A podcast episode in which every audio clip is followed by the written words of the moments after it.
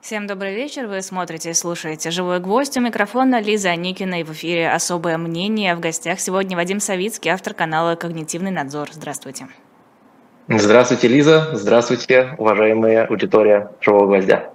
Давайте начнем с Израиля, с того, как освещаются события в Израиле, потому что, мне кажется, эта тема, ну, во всяком случае, в профессиональном сообществе едва ли не перекрывает то, что действительно происходит в Израиле и секторе Газа. Что можно сказать о работе журналистов, не только российских, разных стран, э, вокруг этой темы? Ну, я вряд ли здесь скажу что-нибудь принципиально новое. Я знаю, что многих удивляет э, качество работы, скажем, э, аккуратно некоторых крупных международных э, средств массовой информации, которые э, ссылаются на, мягко говоря, не очень проверенные данные, когда заявляют, например, о вот, том нашумевшем случае с якобы разрушенной больницей в секторе Газа.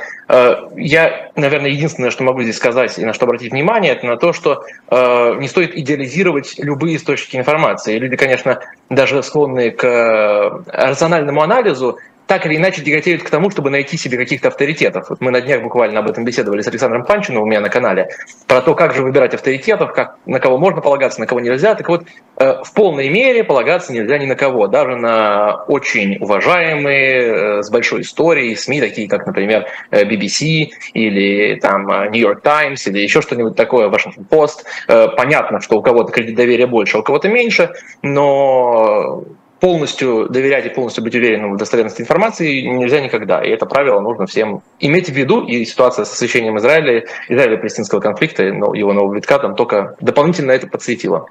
Хорошо, а то, как на это отреагировали в России, я имею в виду не оппозиционные СМИ, не телеграм-каналы, а вот те, кто представляет э, официальную повестку? Э, мне просто интересно, многие об этом говорят, а вас это как-то удивило? Вы ожидали, я имею в виду не лично вас, Лиза, а тех, кто, хотя вас, конечно, тоже, э, а тех, кто говорит, какой кошмар, эти люди злорадствуют, э, имея в виду именно пропагандистов или каких-то медийных деятелей, связанных с прокремлевской повесткой.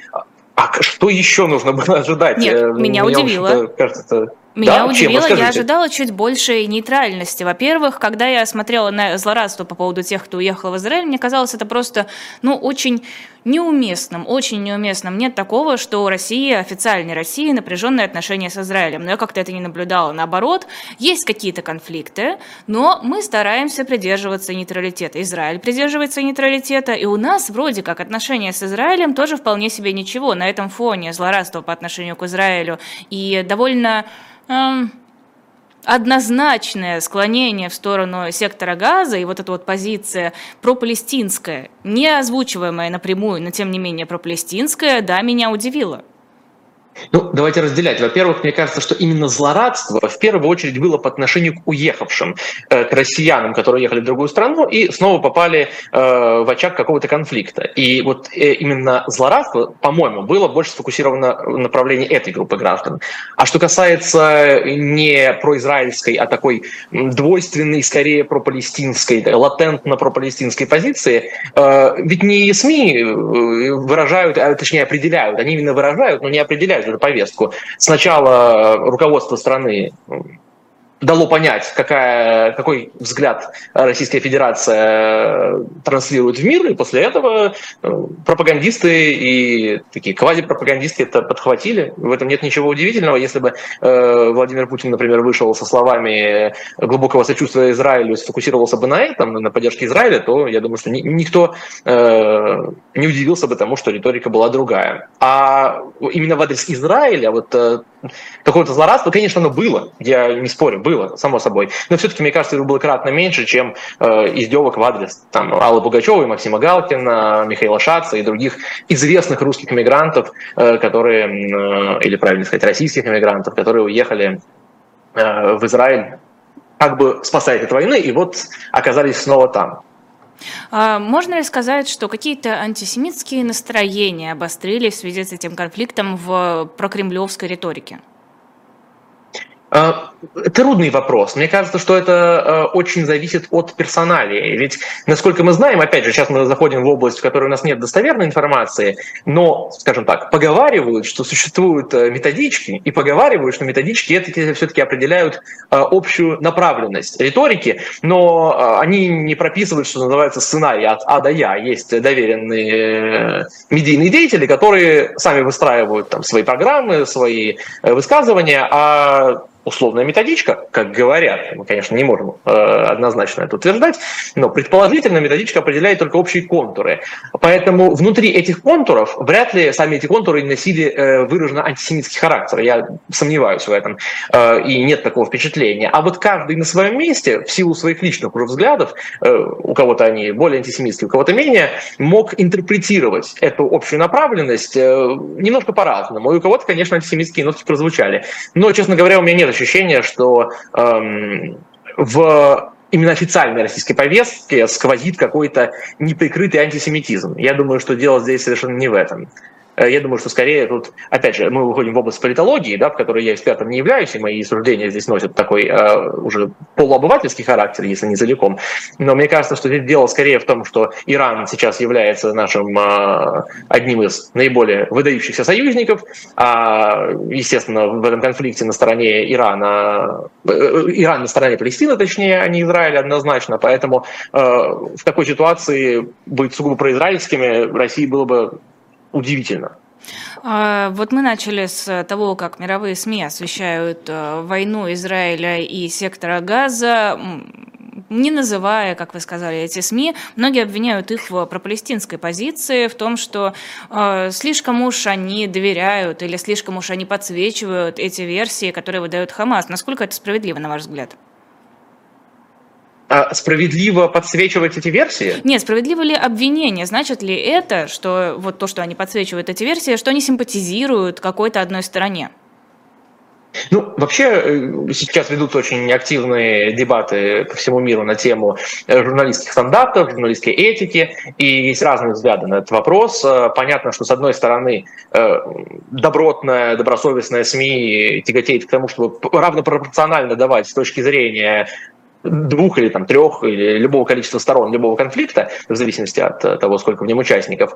Э, но при этом понятно, что э, одно дело подавать некоторую информацию как точку зрения участников этого конфликта, другое дело ссылаться как на достоверную информацию, например, на официальные службы Минздрав сектора газа или еще какие-то службы, которые, очевидно, находятся под полным контролем Хамаса, и достоверность этой информации сомнительна. Мне кажется, здесь вопрос в том, как подается эта информация. Умалчивать то, как на это смотрит Газа, нельзя, или как на это смотрит Хамас. Конечно, об этом тоже надо говорить, но э, здесь вопрос формулировок. Очень часто люди, мне кажется, недооценивают э, значимость формулировки. Помните, мы с вами в прошлый раз говорили про оскорбления в адрес патриотов, и э, люди говорили, мне потом в комментариях, я читал под нашим с вами эфиром, что да какая разница, это все слова, назвать так, назвать сяк, то есть вот так оскорбить можно, так нельзя, какая-то мелочь.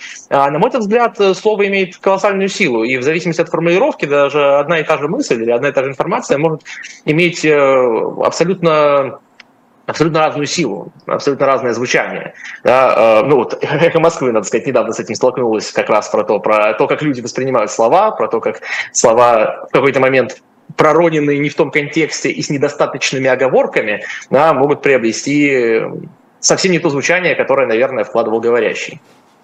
А, про, про палестинскую позицию. Ее ведь действительно довольно много. Мы сталкиваемся с тем, что разные государства запрещают пропалестинские акции, что люди зачастую не различают про-палестинские и про-хамасовские какие-то настроения. А, как думаете, почему? Почему нет какого-то консенсуса? Вот есть э, общая позиция такая цивилизованного мира по войне в Украине. Почему нет такой же позиции по войне Израиля и Хамаса?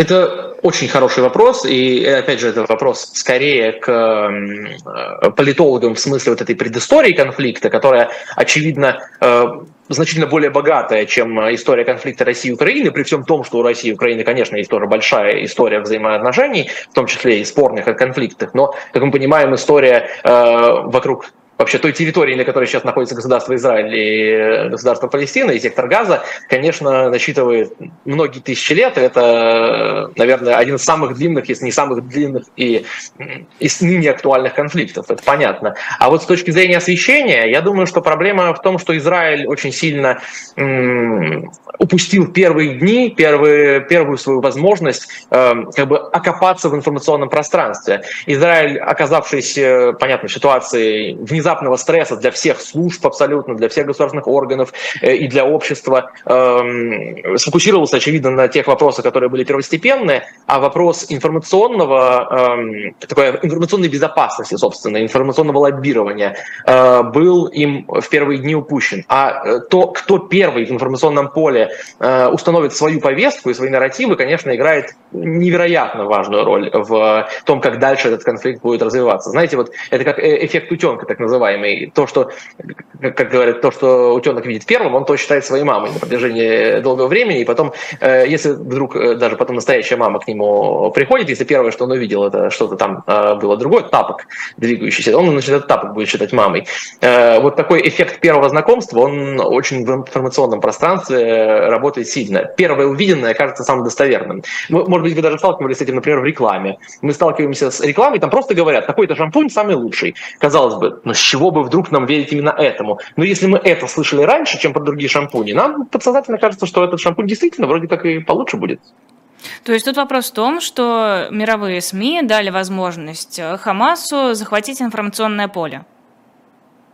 Да, и скорее, то есть смотря с чьей точки зрения мы рассматриваем эту проблему.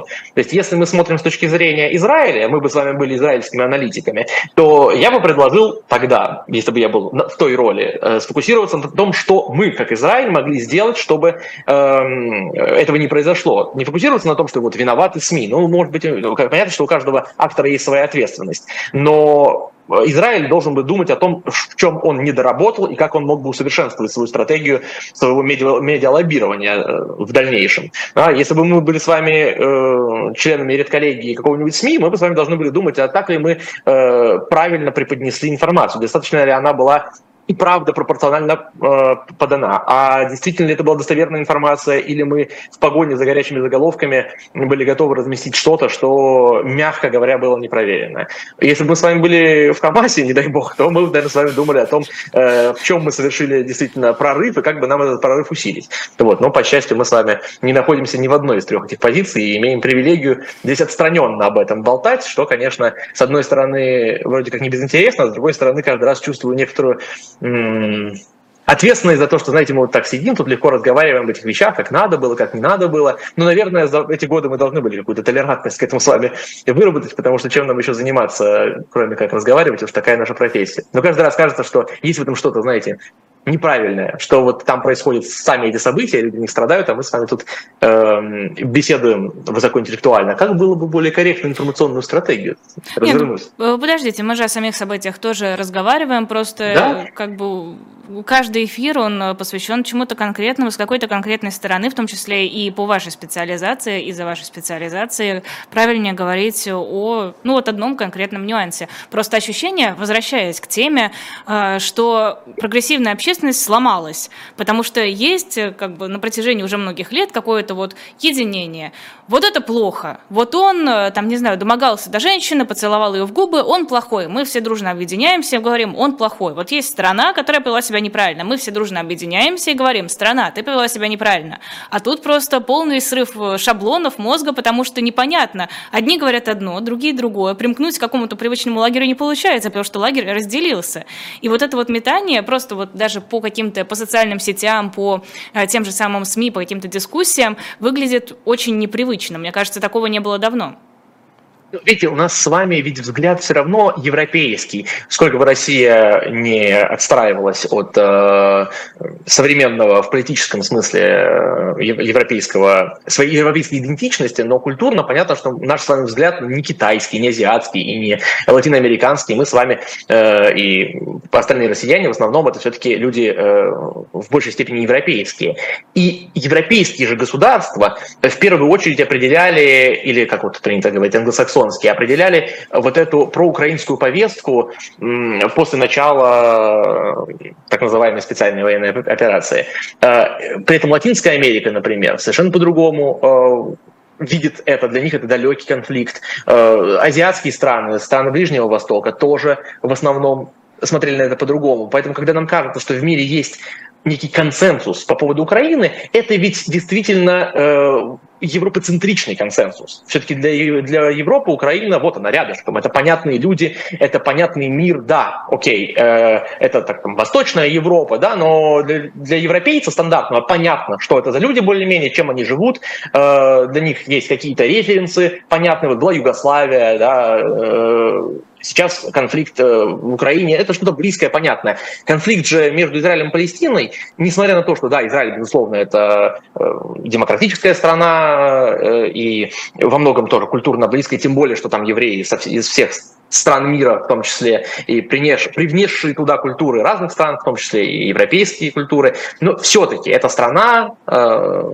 не настолько близкая, и вообще этот регион совершенно не так близок и понятен европейцу, американцу. И во многом поэтому отношения может строиться совсем по-другому, потому что это гораздо более теоретический и такой умозрительный конфликт для среднего европейца или американца, чем конфликт в Украине. Потому что это все-таки другие люди. Как и, кстати говоря, конфликт в Украине для условного китайца, например. Э, тоже конфликт там, очень далекий, и они его по-другому ощущают, чем, например, я не знаю, венгры или э, французы. А, вопрос от нашего слушателя Ромы Эйр, 34 года Москва. К слову, о растворившейся ракете. Это вот с чего мы начинали, с а, сектора газа. Какова оценка Вадима тактики Роспропаганды об бомбардировке версиями после любых важных событий? Не создает ли это больше проблем власти в будущем? Э, какой э, власти? Той, которая сейчас распространяет, или другой власти в другом будущем? Ну, насколько я понял вопрос, э, вообще это стандартная тактика, да, которую все уже давно выучили, что после любого события нужно закидывать инфопространство большим количеством версий для того, чтобы каждая из них казалась менее достоверной. Это классический прием, и он используется, надо сказать, не только в государственной пропаганде, иногда его используют и в корпоративных, например, вопросах, когда какая-то корпорация эм, допустим, какую-то серьезную имиджевую ошибку совершила, да, есть тоже э, так, такая тактика, такой подход, когда в пространство выбрасывается миллион разных версий, и люди думают, ой, да господи, мы уже не знаем, что то действительно с ними случилось. И это такой как бы перегруз человека версиями, что если для него эта тема не принципиально важна, ему проще просто забить, так сказать, господи, пусть сами разбираются, там черт ногу сломит в вариантах того, что могло быть на самом деле. А это вот э, пространство, в котором такое ощущение возникает, создано искусственно. Э, но если человеку нет э, нужды глубоко в это погружаться, тем более если его к этому подталкивают, что нет тебе никакой нужды, э, не надо разбираться, то, конечно, э, такой э, энергоэкономичный вариант всегда предпочтителен. И эта версия работает на него, чтобы люди просто не решились в этом разбираться. А давайте поговорим о власти, о внутренней ситуации в России, о готовящихся, готовящихся президентских выборах. Вроде как никакой движухи пока, пока официальной нет, только Песков нам говорил, что Путин а, незаменяем и никогда не будет заменяем, а, скорбно, конечно. Но мне хотелось немного о другом, о банкете, которую распространили сторонники Навального. Вы с ней уже ознакомились, у вас есть по ней определенное мнение, поделитесь. Да, все верно, я сам ее прошел. А, если вы напомните конкретные вопросы, по которым вам интересно мое мнение, я могу сказать, но если в целом, то мне очень близко мнение Александра Плющева по анкете по части ответов. Вот э, Александр Плющев разместил у себя такой текстик, в котором он написал вопросы к, к каждому вопросу. Э, и действительно, там вопросы, на мой взгляд, сформулированы ну, местами несколько сомнительно, то есть э, в них включены некоторые пресуппозиции, которые носит такой несколько манипулятивный характер. Это не драматическая проблема, не то чтобы это какие-то прям совсем плохо сделанные вопросы, но, на мой взгляд, можно было и лучше, учитывая, что все-таки ФБК могли э, подкорректировать это, но если они напрямую со слов Алексея Анатольевича это публиковали без корректировок, то ну, тогда понятно, конечно, какие э, к нему могут быть вопросы, что он плохо сформулировал свои вопросы в тюрьме, да, это было бы, э, мягко говоря, не, неэтично. Нет, просто смысл в этой анкете, мне кажется, что она настолько размытая, учитывая, что пока ничего не ясно насчет выборов, то есть нет даже официальных каких-то кандидатов, кандидатов, которые будут выступать против Путина. Э, нет какой-то единой позиции у, простите, оппозиции. И сами вопросы, их формулировки максимально, ну, ни о чем не говорящие, там, да, нет, это можно трактовать абсолютно по-разному. Зачем? Зачем нужна такая анкета? Ну, по-моему, это очевидно попытка перехватить повестку, которую оседлал Кац э, и сторонники Максима Каца, не только. В общем-то, и Михаил Борисович Ходорковский, и другие силы тоже э, присоединились или частично присоединились к той идее, э, лидером которой сейчас выступает Максим Кац. И, по-моему, это прямое свидетельство того, что сколько бы ФБК не говорили, что э, это все там полная ерунда и вот там сопли розовых единорогов, а с мнением общественности или существенной части общественности, какой именно, трудно сказать, но какой-то существенной, очевидно, им приходится считаться. И это попытка ответить на такой запрос аудитории. Э, другое дело, что мне показалось странным, и я опять же у себя в телеграм-канале об этом писал, что некоторые, э, ну вот опять, например, тот же Александр Плющев, с которым я только что соглашался, вот тут, э, наоборот, не соглашусь, очень хвалил э, анкету Навального за саму идею, что вот это нормальный подход, нужно опрашивать людей, узнавать мнение, находить какие-то точки соприкосновения во взглядах на грядущие выборы. И, дескать, это очень хороший подход, не то, что подход Максима Каца. Возникает вопрос, а где же все были-то с хорошими подходами и с прекрасными этими анкетами, пока Максим Кац всех не раззадорил, э, мягко говоря, э, своими, своими действиями, своими единорогами, своими вызовами на дебаты там, и, и всем прочим. Все-таки кажется, что это очевидная реакция на него. Поэтому э, я думаю, что в этом смысле, что ФБК здесь не являются, они не создают повестку, да, они не управляют, они скорее здесь уже вынуждены следовать в фарватере той повестки, которую задал э, КАЦ и другие деятели, которые поддерживают эту идею, что нужно говорить уже сейчас и объединяться. У кого лучше получается, на ваш взгляд? Между кем и кем? КАЦ, ФБК. И что? И получается что? Получается задавать эту повестку, получается наиболее эффективно общаться с аудиторией и продвигать какие-то свои, э, не знаю, э, ну тут нет, наверное, вопроса стратегии и тактики пока, но какие-то свои идеи. Э, это тоже отдельный вопрос, вы знаете, на дебатах рассматривался, есть ли конкретный план или нет конкретного плана, да, то вот чего слова настолько копий, есть ли конкретная стратегия или ее все-таки нет. Э, что касается того, кто эффективнее, на мой взгляд, абсолютно очевидно, что ФБК просто проигрывают э, тотально Максиму Кацу сейчас в вопросе медиакоммуникации. Хочу на, на всякий случай подчеркнуть для наших слушателей и зрителей, что речь не идет о том, что и поэтому Максим Кац прав. Совершенно нет. Мы можем отдавать пальму первенства в медиакоммуникации кому угодно. Можно сказать, сказать, вот сейчас, например, мы говорили, что Хамас э, был эффективнее в том, чтобы продвигать свои нарративы. Это совершенно не значит, что Хамас в этом прав. Мы просто фиксируем эффективность распространения идей. Так вот, в данном случае, опять же, не сравниваем Максимакацию с Хамасом ни в чем, кроме эффективности распространения. Тут да, нужно просто пустить дисклеймеры. Просто бегущей строкой снизу. Я не делаю этого, этого, этого. Позиция не может не совпадать с тем, что э, вы могли услышать.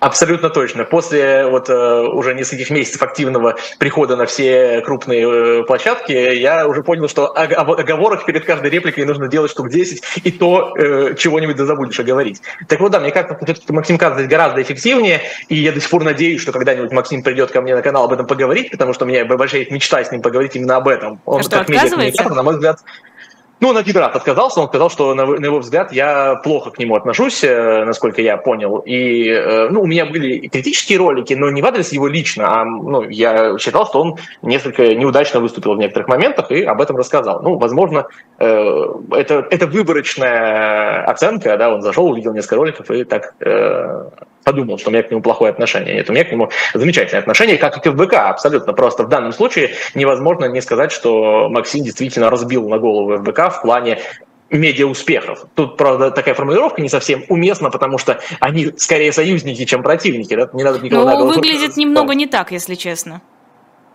Вот тоже хороший вопрос, о котором мы вот говорили вчера в интервью с Валерием Дмитриевичем Соловьем. Это тоже вышло на моем канале, э, постоянно буду ссылаться.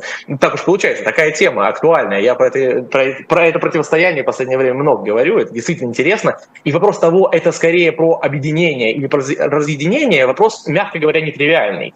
Э, потому что, знаете, как есть, говорят, есть такая стратегия политическая, эм, как сказать, умиротворение через эскалацию. Вот, э, возможно, это нечто подобное. Ну, говорят, что есть мнение, что можно бахнуть ядерной бомбой, и после этого э, все испугаются и примирятся. Вот, Сибирью. Есть такое мнение. Ну, говорят, что и, и не только над ней. Вот. Э, так, такая идея, да, примирение через эскалацию. Э, возможно, это что-то похожее, то есть, э, ну, ну, действительно эффективное. Я, если вас, вас это интересует, считаю, что дебаты, конечно, абсолютно необходимы, потому что если оппозиция окукливается, любая политическая сила окукливается в своих вот этих микролагерях, это ни к чему хорошему не приводит. Это приводит только к тому, что там такой, знаете, затхлый политический воздух, который необходимо, абсолютно необходимо проветривать. Э, даже через такие не очень приятные, может быть, беседы. Вопрос, является ли это все еще политической силой это, или это сила медийная? Кто именно? Ну вот вы говорите про конкретных людей, про конкретные организации. Вот все они. Все ли еще это политическая сила?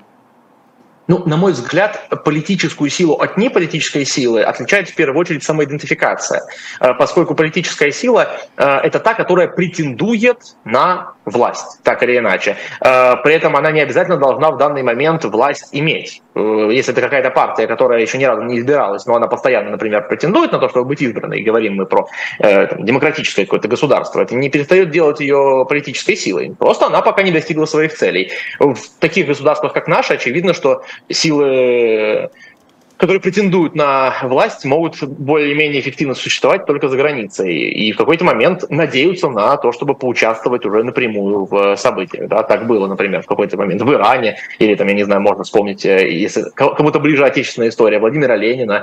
Да, вот он сидел у себя там в эмиграции, что-то писал, э, переставал ли он от этого быть политиком? Ну, конечно, не переставал, потому что у него были определенные взгляды и планы. Э, которые ему в итоге удалось реализовать. Но стал он политиком не тогда, когда он вдруг выскочил из э, запломбированного вагона и в эту секунду перевоплотился в политика. Нет, он был им всегда, потому что сам себя таковым считал. На мой взгляд, это вопрос исключительно самоопределения. И очевидно, что обе силы определяют себя как политические, и КАЦ, и ФБК. А, просто здесь вопрос в том, насколько получается сейчас действительно воздействовать на какую-то массовую аудиторию. Это то, о чем мы говорили, кстати, когда у нас э, на канале Алексей Алексеевич говорил с Максимом Кацем о охвате, об охвате этой аудитории, потому что просто сложить всех подписчиков оппозиционных каналов, ну, не получится. В любом случае эти аудитории пересекаются, и процент получается довольно маленький. Многие из этих людей, людей уже не в России, те, кто в России, но это все еще какие-то ну, очень ничтожные цифры, будем откровенны. А, ну, как бы политическая сила, наверное, это те, кто может оказывать большее влияние. Ну, и, во-первых, я бы с вами не согласился, что это ничтожные цифры, так же, как не согласился бы с Максимом Кацем, что это колоссальные цифры, если мы это однозначно утверждаем. Я бы сказал, что мы этого достоверно не знаем. Э, степень пересечения аудитории мы точно не знаем. Мы знаем, что они в какой-то мере пересекаются. Но насколько они пересекаются, ну, понятия не имеем. Тут личный опыт плохой помощник. Я знаю много людей, которые, например, смотрят Каца, но вообще никогда не смотрят популярную политику. Я знаю людей, которые смотрят Ходорковского, но которым вообще наплевать на всех остальных пенсионеров. Также знаю людей, людей э, э, такого про, э, ну, про ФБКшных, это грубо звучит, в общем, сторонников ФБК, которые не интересуются другими каналами или в меньшей степени интересуются. А есть люди, которые смотрят «Эхо Москвы» или бывшие каналы «Эхо Москвы», а вот чисто политические каналы их интересуют, да, и так далее. Это э, точно так, но какая степень э, пересечения мы не можем узнать, пока мы либо не проведем какие-то глубокие исследования, а для этого нужно, во-первых, единение всех желающих это проверить, а во-вторых, пока просто не попробуем. То есть идея Максима не в том, что у нас, мне кажется, многие неправильно его просто интерпретируют, в том смысле, что э, он не говорит, что точно у нас огромная аудитория, которая точно повлияет, и если уж мы возьмемся за это, то 100% будет результат. Ничего подобного Газ не говорит. Он говорит, что есть некоторая возможность, у нас есть некоторый потенциал, э, который далек от нуля, и воспользоваться которым было бы разумнее, чем даже не попытаться им воспользоваться. И в этом с Максимом трудно не согласиться, потому что действительно потенциал у таких каналов велик. А насколько он велик, только практика нам покажет. А, спасибо огромное. Я не знаю, почему я сказала спасибо. Я просто хотела сделать перерыв на рекламу, но у меня как-то на автомате уже завершающая реплика пошла. Это Вадим Савицкий, это YouTube-канал «Живой гвоздь». У меня сейчас для вас будет небольшой пакет э, рекламы. Во-первых, это набор книг, посвященных Израилю. Это «Восстание убей первым», э, тайная история израильских точечных операций. Во-вторых, история Израиля от истоков сионистского движения до э, интифады начала 21 века. И Моссад, самые яркие и дерзкие операции израильской секретной секретные службы, они идут в комплекте, они получаются дешевле, чем если покупать их по отдельности. Они могут помочь разобраться в текущей ситуации, просто понять, откуда взялся Израиль, почему все говорят, что он отнял землю у несчастных палестинцев и как это работало на протяжении э, десятилетий. Далее. Следующий лот. Комикс «Спасти», первый том. Его осталось очень мало. Мы его перевыпускать не планируем пока, так что если вы хотите его купить, самое время это сделать, потому что потом, скорее всего, его не будет. Выпускать комиксы дорого. Э, комикс этот самый первый. Не факт, что мы будем еще этим заниматься. А так как у нас выходит следующий комикс уже ну, наверное, где-то через месяц, пока не можем сказать точных дат. А, ну, если вы хотите полный набор, Самое время озаботиться, самое время купить. Еще я продолжаю. У нас есть красивые книги, это книги про искусство. Каждая из них в единственном экземпляре, они а, интересные, они они про искусство, но должно же в жизни быть хоть что-то хорошее, хоть что-то позитивное, не связанное с политикой. А, их могут раскупить в любой момент, потому что они, как я уже сказала, по одной штуке а, каждого вида. Так что заходите на сайт, посмотрите подробнее. И если вам что-то понравится, покупайте. А, можете попросить автограф кого-то из ведущих, с удовольствием подпишем. Не знаю, может быть, открыточку какую-нибудь, если попросите, вложим. В общем, все для вас. Вы, когда что-то у нас покупаете, вы поддерживаете живой гвоздь, вы поддерживаете нашу работу, журналистов и тех, кто работает работает за кадром, ну и позволяете нам как-то технически это все тоже обеспечивать. Сами понимаете, это не так просто, как может показаться. Продолжаем эфир. Вадим Савицкий и Лиза Никина в студии у микрофона. Кремль готовит масштабный розыгрыш крупных призов. Это связано с кампанией по выборам президента России. Вот я сказала, что ничего не происходит. Ну, хоть что-то начало происходить, хотя все еще кампания как таковая не началась. И э, кампания эта настроена, на, э, нацелена на то, чтобы создать какой-то позитивный фон происходящему. Вопрос. Розыгрыши денежных призов могут ли действительно создать у людей ощущение, что, в общем-то, все хорошо? Э, экономика в стабильном, прекрасном состоянии, цены не растут, э, самолеты э, летают куда надо, в общем, все зашибись, жизнь у нас прекрасная, машины покупать можно нормальные и все дела. Э, вопрос, может ли, может, э, создаст ли, не знаю, увидим. Э, такой ход со стороны людей, которые этим занимаются, звучит вполне разумно. Основные проблемы, которые беспокоят людей, это безопасность, которую трудно сейчас там, дополнительно людям дать ввиду известных событий, экономические проблемы. Это то, что касается всех и каждого, так или иначе, в той или иной мере. И создавать повестку, которая была бы как бы компенсирующей вот эти страхи людей, в частности экономические страхи, э, это вполне разумно. Другой вопрос, хватит ли такого инструмента для того, чтобы всерьез оказать влияние на общественное мнение. Я не думаю, честно говоря, что это может как-то принципиально что-то поменять. С другой стороны, вопрос в том, насколько это является принципиально значимым вопросом. Я имею в виду э, вот эти денежные э, призы и вообще розыгрыши, насколько именно на этот инструмент делается какая-то ключевая ставка. Ну, в целом звучит разумно. Ну просто вот э, вспоминая те же самые вертолетные деньги во время ковида, насколько они поднимали людям настроение. Понятное дело, если ты получаешь хотя бы что-то, вместо того, чтобы не получать ничего, тебе лучше. Но мне кажется, перевешивало вот на этой чаше весов те негативные последствия от э, пандемии, которые были, и те решения государства, которые не устраивали людей. Ну, смотря где. В России-то ну, каких-то ну, колоссальных вертолетных денег мы не видели. Конечно, кое-какие были, но э, если сравнивать, э, например, с теми же США или с европейскими странами, где люди действительно огромные деньги получили, которые, как известно, например, та же криптовалюта, э, очень сильно рынок криптовалют изменился именно в силу того, что дополнительные деньги возникли у людей, которые они получили вот на этих самых выплатах, которые они решили, ну, куда их девать, а давайте-ка попробуем криптовалюты закупить.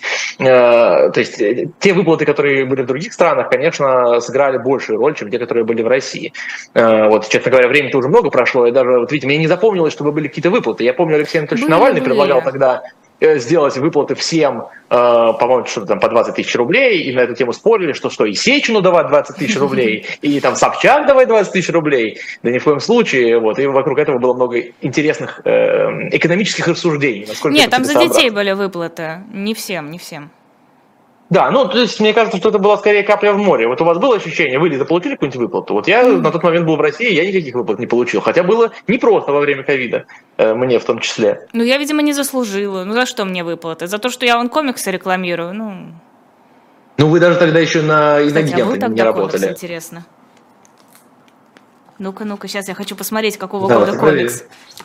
Нет, не вижу. Ладно, потом посмотрю. Мне интересно, рекламировали ли мы уже тогда комиксы во время пандемии.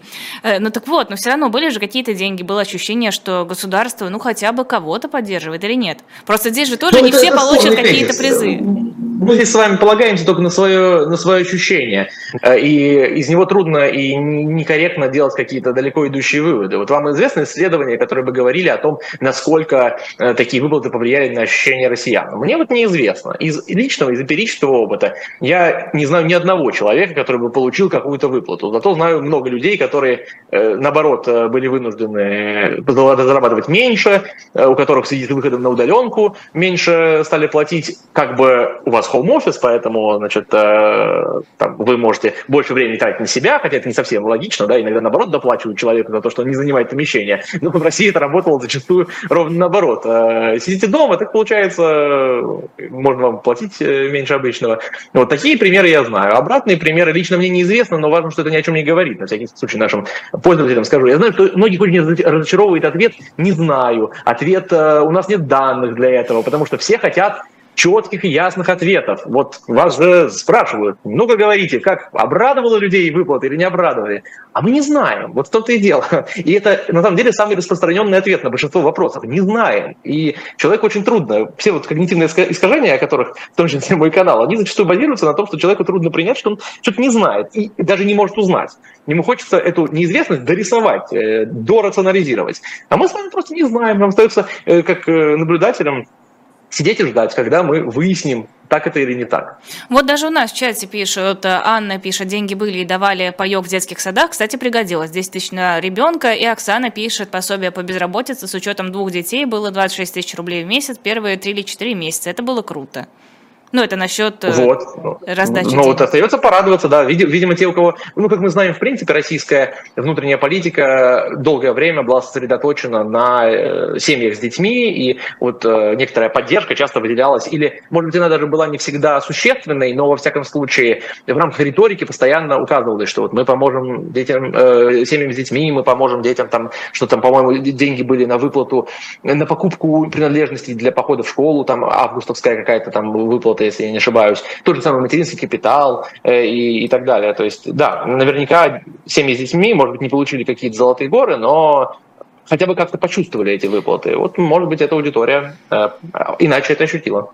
А, Вадим, вот э, на ваш взгляд, что неправильно делает э, пропаганда? Вот на месте пропаганды, российской пропаганды, что бы вы делали по-другому? Как бы вы создавали ощущение, что в стране все нормально, война у нас праведная и за все хорошее, э, что еще, с экономикой тоже все в порядке, всем нужно идти на выборы и голосовать за Путина? Ну, во-первых, на месте российской пропаганды я бы немедленно сам распустился. Нет, вот это мы не вы... принимаем. Вам нужно, вот вы работаете на Кремль с большим удовольствием. Ну, но это был бы уже не я. Ну, допустим, представим себе такую, такую ситуацию. А почему э, в ваш вопрос включена пресуппозиция, что они делают что-то неправильно? По-моему, Потому они что не получается. Выжимают... А вы считаете, что э, это может получиться однозначно, ну то есть что, что это то, что должно обязательно получиться. Во-первых, что такое получиться, не получиться. Это всегда э, плавающая характеристика. Нет какого-то точки, в которой 100% получилось, и точки, в которой 100% не получилось. Э, мне кажется, что они достаточно эффективно работают. Смотрите, взяли, смотрите. Сравнение. Э, новость цеха читаю. Э, рост числа обращений за консультациями, связанных с нежеланием идти на войну, фиксирует антивоенные проекты «Идите лесом». Все чаще мобилизованные контрактники пытаются не вернуться обратно на фронт, или там люди не хотят идти в армию, не хотят идти даже по срочной службе и обращаются к различным организациям. При этом Параллель. Израиль, куча мужчин, возвращающихся в свою страну из отпусков, из эмиграции, откуда угодно, куча релакантов, которые, в общем-то, могли бы не идти воевать, но, тем не менее, они стремятся пойти защищать Израиль, не будучи его изначально как бы гражданами, не родившись там, но, тем не менее. Вот два сравнения. У кого получается, у кого не получается. Да, вы знаете, здесь, во-первых, э, пропагандисты, как и, например, врачи, не волшебники. Э, нельзя, например, ругать врача за то, что он не вылечил рак в терминальной стадии у кого-то. Э, он мог продлить существование человека, но есть ситуации, в которых невозможно все сделать идеально, перевернуть ситуацию с ног на голову. И еще важнее, что невозможно это сделать когда уже все плохо. Э, понимаете, в Израиль люди едут, возвращаются, чтобы его защищать или помогать э, Израилю в данный момент не потому, что вдруг сейчас Израиль проснулся, когда все началось, и как начал пропагандировать, или там за пару лет до этого, это то, на чем держится вообще израильское государство. То есть это нарративы, на которых оно строится. Та самая национальная идея, э, реальное ощущение Израиля, что они находятся в кругу недругов, которые постулируют прямым текстом, что они хотят их э, сбросить в море, да, и так далее. Э, это то, на чем вообще держится Израиль, то, на чем он построен изначально, чего совершенно нет в Российской Федерации. Да, как вы понимаете, э, как наверняка известно нашей аудитории, Россия большую часть времени до начала э, того, что принято называть в России специальной военной операцией, э, была скорее российская пропаганда была скорее настроена на аполитизацию, деполитизацию общества, в отличие от Израиля, где общество, насколько мне известно, глубоко политизировано. Во-первых, в силу того, что это просто демократия, да, и внутренняя политика людей интересует, они чувствуют свое участие в ней. Но и невозможно быть деполитизированным в отношении внешней политики по понятным причинам, потому что Израиль находится вот в такой острой ситуации все время своего существования, э, чего совершенно нельзя сказать о России. И для России текущая ситуация – это буквально переворот с ног на голову. Э, вдруг возникла необходимость мобилизовать общество, которое все предыдущие годы демобилизовывали. И невозможно это сделать. Это ни один, даже самый невероятный пропагандист не способен на подобное. И мне кажется, что в таких тяжелейших для них условиях то, чего им удается добиваться, это высокий результат. Это мы говорим, это сказать, без удовольствия и безрадостно, но, на мой взгляд, исходя из того, чего вообще можно достичь в этом э, положении, они делают, если не максимум, то, в общем, э, они близки к нему. Ну, кстати, вот да, по поводу удается, не удается, Рома из Москвы пишет, э, почему россияне так охотно воспринимают риторику Путина, в которой много манипуляций и ошибок, мы ехидничаем, но она ведь, очевидно, работает. Что такое, опять же, очевидно работает? Смотря на кого. Когда мы слышим любое высказывание, мы должны иметь в виду, что есть по большому счету три группы людей, воспринимающих э, эту информацию. Уже заведомые сторонники, уже заведомые противники и неопределившиеся. Вот я думаю, Роман правильно нам задает вопрос. Э, я правильно запомнил имя? Роман, да. Э, Роман, да. Вот, значит, э, Роман, наверное, к Путину и вообще к российской текущей власти не очень расположен. И вот э, Роман, соответственно, наверное, на слова Путина не реагирует так. Он говорит, что они очень эффективны, но, наверное, на Романа, на самого они не действуют. Почему же так? Что же, где же эффективность теряется? Потому что Роман уже имеет свою устоявшуюся позицию, которая этим словам э, противоположна.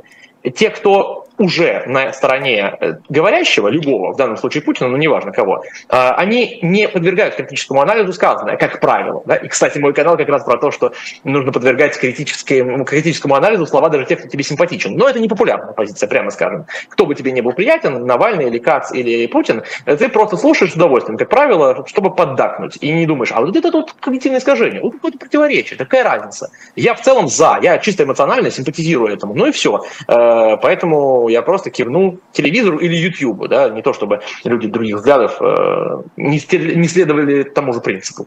Да, это, к сожалению, общечеловеческая история. А есть неопределившиеся. И вот насколько это действует на неопределившихся, кто более эффективен э, в обращении к неопределившимся, Путин или э, условный Кац, например, или Навальный, опять же, мы точно не знаем. Это зачастую выясняется только когда э, вот этот вот политический как бы, потенциал выливается в актуальные какие-то события. Э, но то, как общественное мнение постепенно дрейфует в ту или иную сторону, зачастую остается неизвестным, пока не прорвется, вот этот тренд не прорвется в какие-то актуальные события. А когда это произойдет и произойдет ли, мы не знаем. Вот, кстати, по поводу общественного мнения, его дрейфа. А, с одной стороны, есть ощущение, что общественным мнением научились управлять уже просто высококлассно. Там это и из фильмов, и просто по каким-то вот, а, вот ощущениям бытовым, когда хвост виляет собакой. Собака, а, собакой научились вилять великолепно. С другой стороны, а не конспирология ли это? Вот то, что общественным мнением настолько легко управлять. В действительности ли? Вот можно ли направлять общественные массы правильную, нужную тебе сторону, и насколько это легко? Ну, во-первых, конечно, можно, э, иначе бы э, мы не были свидетелями всему тому, что мы наблюдаем и в эти годы, и все предыдущие, разумеется, можно. Другое дело, что возможности пропаганды все равно исчерпаемы. Да? Не стоит приписывать э, пропаганде какой-то, э, какие-то сверхъестественные силы, э, и на любую пропаганду найдется контрпропаганда. Это тоже нужно э, сказать, иметь в виду. Э, понятно, что зачастую эффект самой пропаганды не в том, э, чтобы убедить людей в том, что она говорит, да, а вот в том, чтобы, например, нас с вами в том числе убедить в своей э, абсолютной силе. Вот мы с вами не поддаемся на то, чтобы э, поверить непосредственным тезисам пропаганды, но при этом многие из людей наших с вами взглядов могут думать, ну да, вообще-то они очень сильны, они действительно э, на большинство людей имеют колоссальное влияние. И в какой-то мере это правда, они действительно имеют сильное влияние, они действительно э, весьма сильны. Но где вот эта граница, это всегда очень сложный вопрос. И здесь важно ее не переоценить, но и недооценить. Да? Вообще э, там, военное искусство, да, там можно вспомнить э, Суньцзы, например, искусство войны, да, и так далее. Вот это все про то, как не недооценить и не переоценить противника. Э, и неважно, если речь идет о непосредственно боевых действиях или о противостоянии политических сил, в том числе в информационном пространстве. Э, важно понимать, что ни одна пропаганда не имеет какой-то вот сакральной сверхсилы. Да, она может активно влиять, э, но э, нужно просто не отчаиваться. Если есть возможность э, у этой пропаганды на кого-то повлиять, значит, есть такая же возможность повлиять на этих людей и пропаганде или просто информационным источникам с другими взглядами. Вопрос только в доступе. И все. А стадное чувство, вот это вот глобальное человеческое, это хорошо или плохо?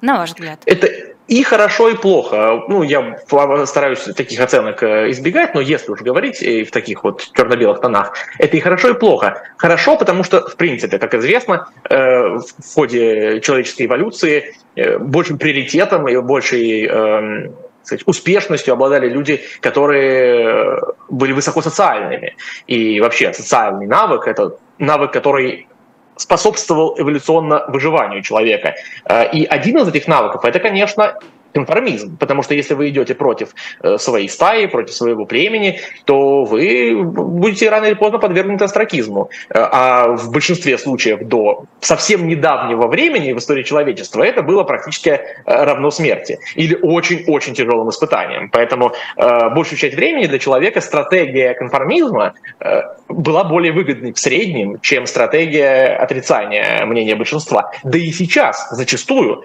это тоже вполне, вполне выгодно. Согласитесь, человек, который сейчас живет в России и, например, не имеет возможности уехать. Представим, что он э, человек наших взглядов. Но вот согласитесь, что для него вне моральных категорий, а только с точки зрения прагматики, выгоднее присоединиться к мнению большинства и жить спокойно в стране, э, чувствуя поддержку государства, э, чувствуя поддержку властных э, медиаресурсов. Это просто морально проще. Поэтому это можно понять и с точки зрения отдельного человека так проще жить. Но современный мир так удивителен, что в нем э, сила личности и такая персональная независимость э, все больше и больше укрепляется. И поэтому стратегия нонконформизма, стратегия э, несогласия с большинством становится все более и более выгодной даже для частного человека. И это такое интересное противоречие, которое в том числе и философски можно обозреть и рассмотреть, но на него нельзя навесить однозначный ярлык, плохо или хорошо. Вообще все вот эти э, когнитивные искажения, ловушки мышления, в которые мы попадаем, они же являются лишь обратной стороной монеты. То есть изначально это очень полезный навык, который эволюционно выработался. Мы благодаря нему выжили. Но у него есть побочные эффекты, которые иногда, к сожалению, негативно сказываются на нашей жизни. И это одна из таких ситуаций. А, стало известно, что авторы нового школьного недавно написанного учебника уже успели переписать абзац о депортации народов а, в Советском Союзе. А, ну, наверное, хорошо, молодцы, переписали, может, еще что-нибудь перепишут когда-нибудь. Но можно ли считать учебник по истории школьный каким-то методом формирования общественного сознания?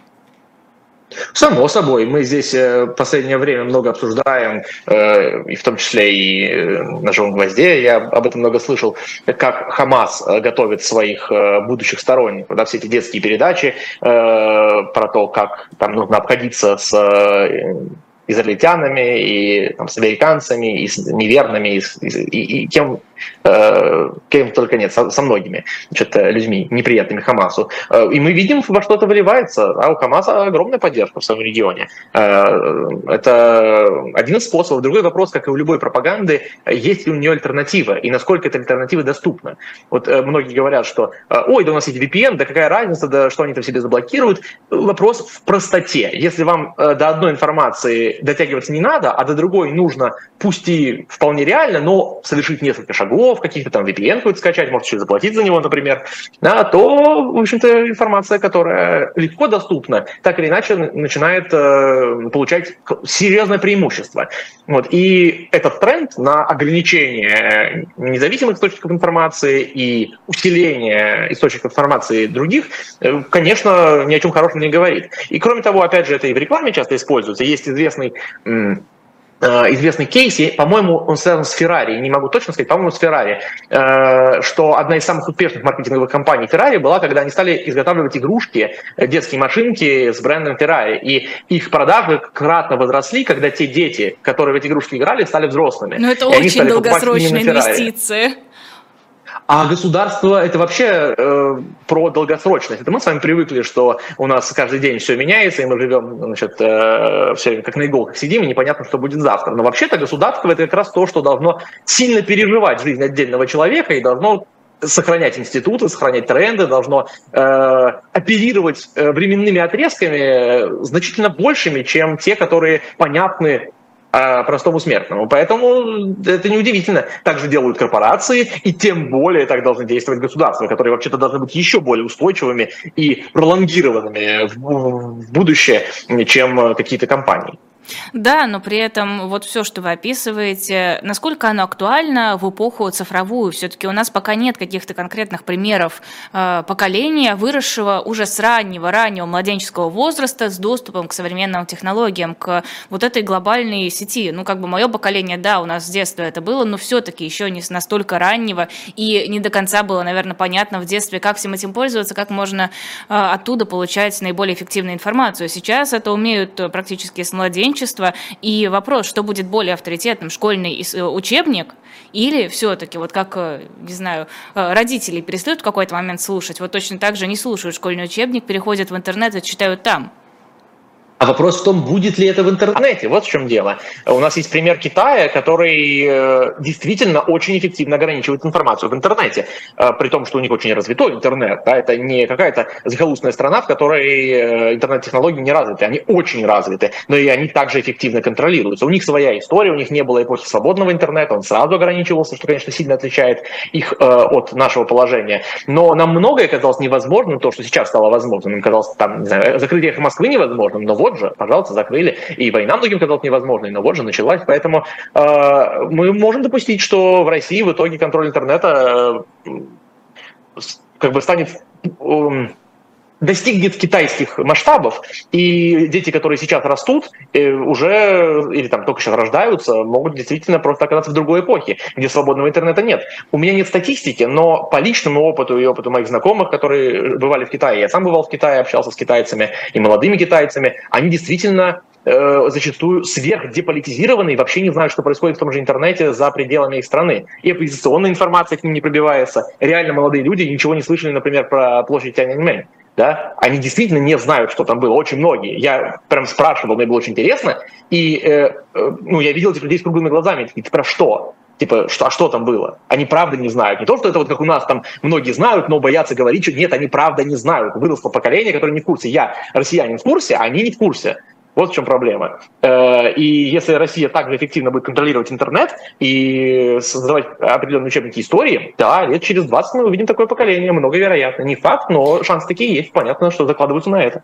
Но стоит ли ждать, что э, российская пропаганда, ну, в принципе, российское государство сможет делать это эффективно, если все еще мне кажется, что сейчас э, далеко не так эффективно, как могла бы российская пропаганда? Ну, это вам так кажется. Мне так кажется, что они вполне эффективны. Да, конечно, там есть и коррупционная составляющая. Да, они не очень эффективны э, на, на внешней э, площадке, да, э, есть э, пример той же Аль-Джазиры, который, например, гораздо более эффективно э, занимается внешней пропагандой, там, внешним продвижением э, своих взглядов, чем например, RT. А, Но на внутренний рынок, на мой взгляд, они работают достаточно эффективно. Понятно, там можно э, начинать экспертный разговор, садиться с метриками, с цифрами, э, обсуждать это. И, конечно, у них есть много изъянов, но если мы вот в такой бинарной системе оцениваем, хорошо или плохо, я считаю, что они или там эффективно, неэффективно. Я считаю, что они работают скорее эффективно в тех непростых условиях, в которых они оказались. Я уж даже вне, опять же, моральных категорий совершенно не завидую им, потому что э, что-что, а делать вид, что не существует войны, когда идет война, это вообще-то непростая задача, даже для самых искусных пропагандистов. Э, я имею в виду не в смысле действительно говорить, что ее нет, а в смысле создавать такое впечатление, что, в общем, можно жить, не обращая на этого какого-то такого уж прямо пристального внимания, не то чтобы переживать по этому поводу очень сильно. И это очень непростая задача. И они с ней пока, в общем, сносно справляются, к их радости, к нашему сожалению, наверное. Вадим, спасибо огромное. Это был Вадим Савицкий у нас на «Живом гвозде», автор YouTube-канала «Когнитивный надзор». Подписывайтесь, кстати, ссылка есть в описании. И на нас тоже подписывайтесь. YouTube-канал «Живой гвоздь», Telegram-канал «Живой гвоздь». Ставьте лайки. Если есть возможность, если вы хотите нас поддержать, есть QR-коды, есть ссылки под видео, по которым вы можете привести нам какую-то сумму на то, чтобы ведущие могли нормально питаться, на то, чтобы э, наши закулисные сотрудники тоже продолжали у нас работать на технику и на все остальное. Ну и покупайте книжки книжки, покупайте э, комикс «Спасти». Вот э, первый том все еще остался, все еще вы можете его купить. Это продлится недолго, так что поторопитесь. Ну и спасибо всем огромное. Цены вопроса сегодня не будет. Сергей Алексашенко отсутствует. Э, программа «69 минут» на «Живом гвозде» тоже не будет, но можете посмотреть ее в YouTube-канале Лиза Лазарсон. Всего доброго. Всем большое спасибо. Пока.